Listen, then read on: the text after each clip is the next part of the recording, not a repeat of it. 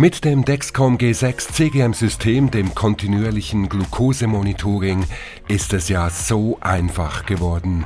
Ich bekomme regelmäßig meine Statistiken, wie mein Glukoseverlauf ist und habe ein viel besseres Bild davon, wie ausgeglichen meine Glukosekurve ist, als ich das früher ohne Sensor hatte. Dabei ist ein Wert in den letzten Jahren immer wichtiger geworden, der Time in Range Wert oder zu Deutsch die Zeit im Zielbereich. Dieser Wert, der mir genau angibt, wie viel Prozent des Tages ich in einem bestimmten Zielbereich bin. Dazu haben wir eine Frage von euch bekommen. Wie kann ich es nämlich schaffen, möglichst einen guten Time-in-Range-Wert zu bekommen? Möglichst viel Zeit in diesem Normbereich zu verbringen? Vielen Dank für diese Frage. Wir geben euch heute im Podcast Plan D, dem Podcast von Dexcom, eine kompetente Antwort darauf. Time in Range, die Zeit im Zielbereich. Dieser Wert ist immer wichtiger geworden. Was ist aber genau Time in Range? Dazu die Antwort von Professor Bernd Schultes, Diabetologe am Stoffwechselzentrum in St. Gallen. Also Time in Range heißt ja übersetzt Zeit im Zielbereich. Und äh, das kommt äh, daher, dass wir jetzt halt kontinuierliche Glukosemessgeräte haben. Die sind ja vor einigen Jahren eingeführt worden und am Anfang haben wir sehr, sehr viel gemessen und wussten es nicht zu interpretieren. Und man hat dann den Time in Range definiert. In Millimol pro Liter werden das dann 3,9 bis 10 Millimol pro Liter. Und der Time in Range, man misst ja üblicherweise 24 Stunden, ist davon der Anteil, den man in dieser Zeit, in diesem, in diesem Range, in diesem Bereich verbringt. Also der, die Zeit, in denen der Gewebszucker in diesem Bereich liegt. Dieser Time-in-Range-Wert ist in den letzten Jahren immer wichtiger geworden. Früher hatten wir den HB1C, den haben wir heute auch noch und der integriert im Prinzip die, den Gesamtzucker, den Durchschnittszucker, sagen wir mal. Und ähm, man geht davon aus, dass die Schädigung durch erhöhte Zuckerwerte eben durch Blutzuckerspitzen auskommt. Also wenn der Blutzucker jetzt beispielsweise der Gewebszucker oder Blutzucker über 10 Millimol pro Liter ist, dann führt es zu einer Schädigung zum Beispiel der Gefäße, langfristig. Und äh, deswegen will man diese Spitzen, genau wie niedrige Werte, vermeiden. Und deswegen ist es wichtig, möglichst viel Zeit in diesem Zielbereich zu verbringen. Dabei ist der Wert von 70 Prozent im Zielbereich sozusagen ein magischer Wert, den man unbedingt erreichen will. Warum denn genau 70 Prozent? Ja, es ist festgelegt. Das ist wie vieles in der Medizin, ist es festgelegt. Man könnte auch sagen 80 Prozent. 80 Prozent sind aber ähm, schwer zu erreichen.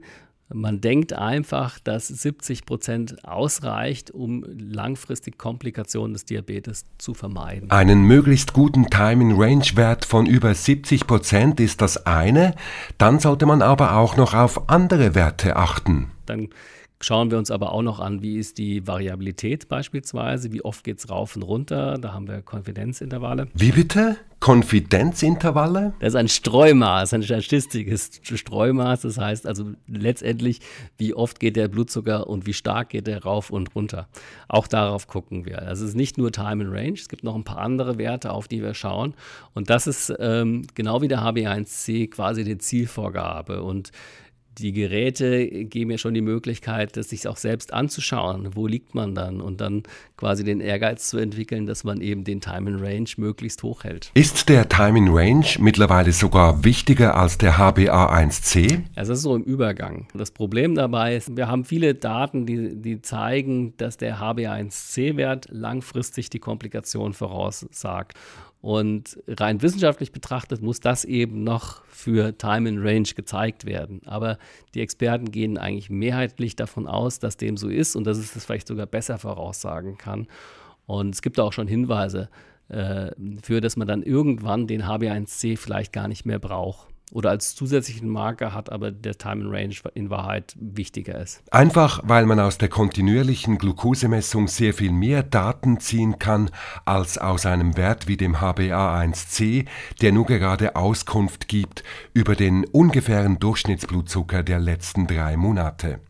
Jetzt aber die große Frage, wie schaffe ich es, immer im Zielbereich zu sein? Also immer in dem Zielbereich ähm, ist kaum möglich. Deswegen ist es ja auf 70 Prozent festgelegt, die man mindestens erreichen sollte. 80, 90 Prozent ist zwar möglich, aber ist sehr schwer. 100 Prozent schafft, schafft man mit einem längeren, längerjährigen Typ 1 Diabetes in der Regel nicht. Wie man das schafft, ist natürlich, indem man äh, möglichst gut die, die Essen und Insul äh, Kohlenhydrate und Insulindosen, die man als Bolus appliziert, zum Essen möglichst gut aufeinander abstimmt, soweit das möglich ist. Und natürlich, wenn man Langzeitinsulin äh, spritzt oder die Masalrate bei einer Pumpe hat, auch möglichst gut abstimmt auf die, auf die Glukosewerte und auf den Alltag. Wenn ich jetzt mit meinem Time-in-Range-Wert nicht immer das Ziel von 70 Prozent erreiche, sondern über längere Zeit auch darunter liege, bin ich dann schon ein Kandidat für unerwünschte Spätfolgen? Nein, das kann man so pauschal nicht sagen. Also Folgeerkrankungen sind nicht nur vom, von den Glukosewerten abhängig. Man weiß, dass manche Menschen viel stärker dazu neigen, selbst wenn sie eine gute Kontrolle haben, Komplikationen zu entwickeln. Und manche Menschen haben eine durchaus schlechte Einstellung oder was wir als schlecht bezeichnen entwickeln trotzdem keine Komplikationen. Also gibt es noch sehr viele, viele, viele Faktoren, auch genetische Faktoren, das weiß man, die da zusätzlich eine Rolle spielen.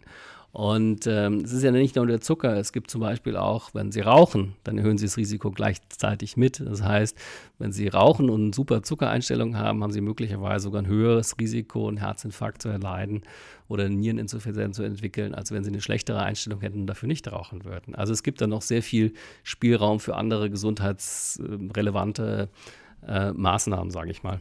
Ein aktiver Lebensstil lohnt sich auf jeden Fall, denn das ist das beste Mittel, um beispielsweise kardiovaskuläre Risikofaktoren zu verringern. Auch eine gute Diabeteskontrolle, zum Beispiel mit Hilfe eines CGM-Systems, kann langfristig zur Senkung des Risikos für Folgeerkrankungen beitragen. Denn die kontinuierliche Glukosemessung ist unter anderem mit mehr Zeit im Zielbereich verbunden und kann das Diabetesmanagement langfristig langfristig optimieren. Das war Plan D, der Podcast von Dexcom, heute mit Professor Bernd Schultes vom Stoffwechselzentrum St. Gallen und heute zur Frage, wie erreiche ich einen Time-in-Range-Wert von 70% oder darüber. Wenn auch ihr eine Frage habt, die andere Menschen mit Diabetes interessieren könnte, schickt sie uns ein an pland.dexcom.com. Für alle weiteren Fragen wendet euch bitte an den Kundendienst von Dexcom oder besucht die Website auf www.dexcom.com. Zum Schluss wünsche ich euch gute Zahlen, gute Werte auf eurem Dexcom G6 Sensor, aber auch gute Zahlen in der Auswertung all eurer Daten auf der Clarity App und natürlich auch gute Time in Range Zeiten. Das sind alles die Zahlen, die das Leben mit Diabetes so viel angenehmer machen. Dieser Podcast ist keine medizinische Empfehlung. Menschen mit Diabetes sollten ihr Diabetesmanagement immer mit ihrer Ärztin oder ihrem Arzt besprechen.